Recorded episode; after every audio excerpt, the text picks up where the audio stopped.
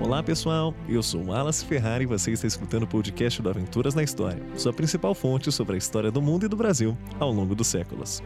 No episódio de hoje, vamos falar sobre Alfred Douglas, o grande amor de Oscar Wilde. O homem enfrentou o pai e a esposa do companheiro para provar um amor, e depois tornou-se o que jurava condenar. Bora lá?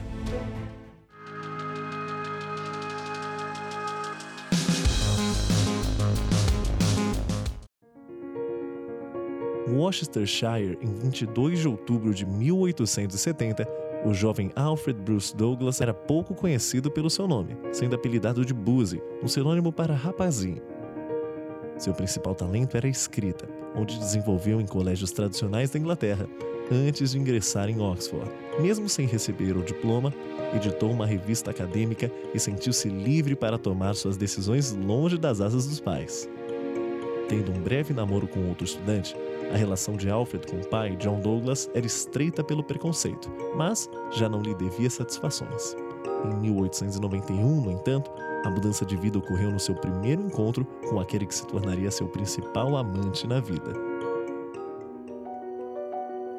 Na época, com 21 anos, o jovem escritor conheceu Oscar Wilde, com 37. Na época, Oscar já era um dramaturgo conhecido estava casado com uma moça, união que lhe rendeu dois filhos.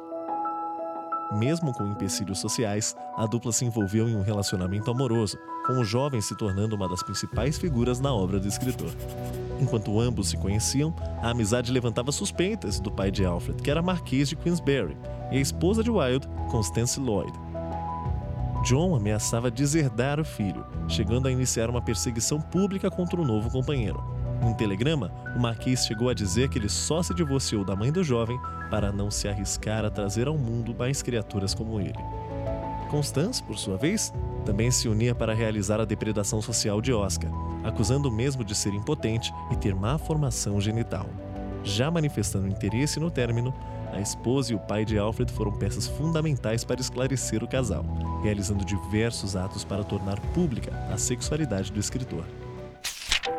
John Douglas costumava ser o mentor e abusador que motivava os episódios homofóbicos. No lançamento de A Importância de Ser Prudente, ele foi até o evento sem ser convidado, depositando um buquê de tulipas e cenouras em formatos fálicos.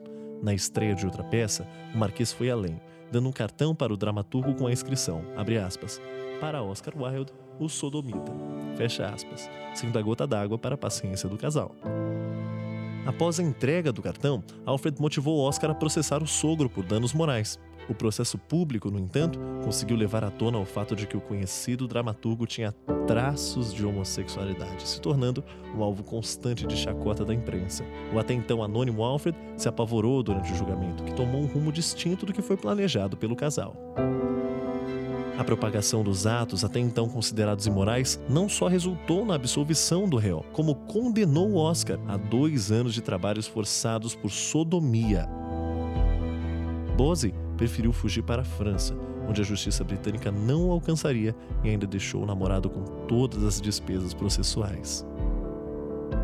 Wilde até tentou retomar o relacionamento quando a pena foi paga, mas em 1897 foi mal recebido por Alfred em Nápoles. O ato resultou no término do relacionamento, com extrema chateação do dramaturgo, registrado em obras posteriores. O jovem, por sua vez, se retraiu e fez questão de apagar o passado, se convertendo ao catolicismo e condenando a homossexualidade. No início do século XX, ele se transferiu aos Estados Unidos, onde passou a condenar Oscar publicamente e outras autoridades inglesas notáveis, sendo preso e processado diversas vezes por difamação. Também se casou com uma mulher rica, manifestando puramente interesse financeiro e se divorciou 10 anos depois.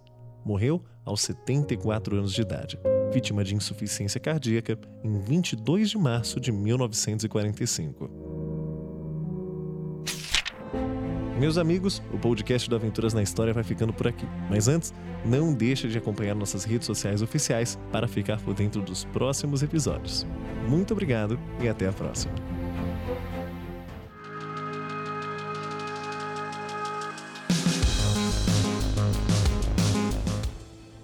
Você sabe como Dom Pedro chegou a São Paulo? Qual foi o trajeto, por quais estradas e cidades ele passou? O que havia de mais interessante? No livro As Margens do Ipiranga, Rodrigo Trespac nos leva através do tempo, voltando 200 anos e narrando uma parte apagada da história do imperador português. À venda nas melhores livrarias.